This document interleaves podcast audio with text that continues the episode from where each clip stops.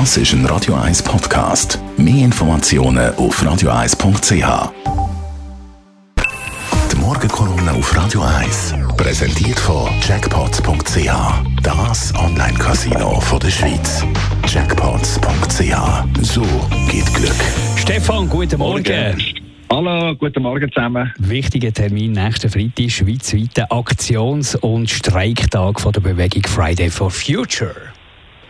Absolut. Und ich bin ja dafür, voll dafür, dass die, die Jungen mit Beherz gegen Klimaerwärmung und für einen tieferen CO2-Ausstoß kämpfen und auf die Straße gehen dafür. Und für mich selbstverständlich, dass gerade die Jungen auf den Putzhauer Forderungen stellen und uns daran erinnern, dass es so mit dem CO2-Ausstoß nicht weitergeht. Und dass alle Firmen, Konsumenten dringend müssen ressourcenschonender leben. Was, mich aber, was mir aber zu denken gibt, ist etwas anderes, nämlich, dass die jungen Ökoaktivistinnen und Aktivisten in der Schweiz nicht merken, dass Bitcoin und all die anderen Kunstwährungen gigantische CO2-Schleuder sind. Zur Herstellung von Kryptowährungen für sogenannte Mining, aber auch für Transaktionen wird unvorstellbar viel Energie verbraucht.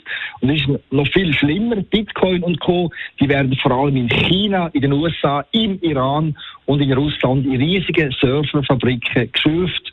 Und der Strom dafür, der kommt sicher nicht aus nachhaltigen Quellen wie Wasser oder Wind, sondern aus grässlichen Öl- oder Kohlekraftwerken. Wir reden da von erschreckenden Dimensionen. Allein zur Herstellung von Kryptowährungen geht so viel Strom drauf, wie die Schweiz und Österreich zusammen in einem einzigen Jahr verbrauchen. Aber eben, dass die neuen Zahlmethoden via Blockchain-Technologie zuerst einen verheerenden Preis für die Umwelt haben, das kümmert die grüne Jugendbewegung bei uns keine Sekunde.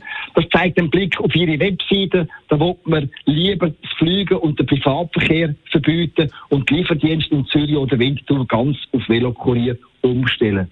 Und auf der anderen Seite gelten auf all die Kryptowährungen wie Bitcoin oder Ethereum als super cool, weil es dafür kein UBS, kein Credit Suisse oder auch keine Nationalbank mehr braucht. Nur, das ist sehr, sehr kurz gekupft. Vielmehr muss jeder Anleger und jeder jede Sparer zuerst einmal wissen, wer mit Kryptowährungen spekuliert oder einkauft, zerstört einmal seine ganz persönliche Ökobilanz. Der Stefan Barmettler, Chefredakteur von der Handelszeitung, seine Morgenkolumne gibt es zum Nachlesen auf radio1.ch. Die Morgenkolumne auf Radio 1.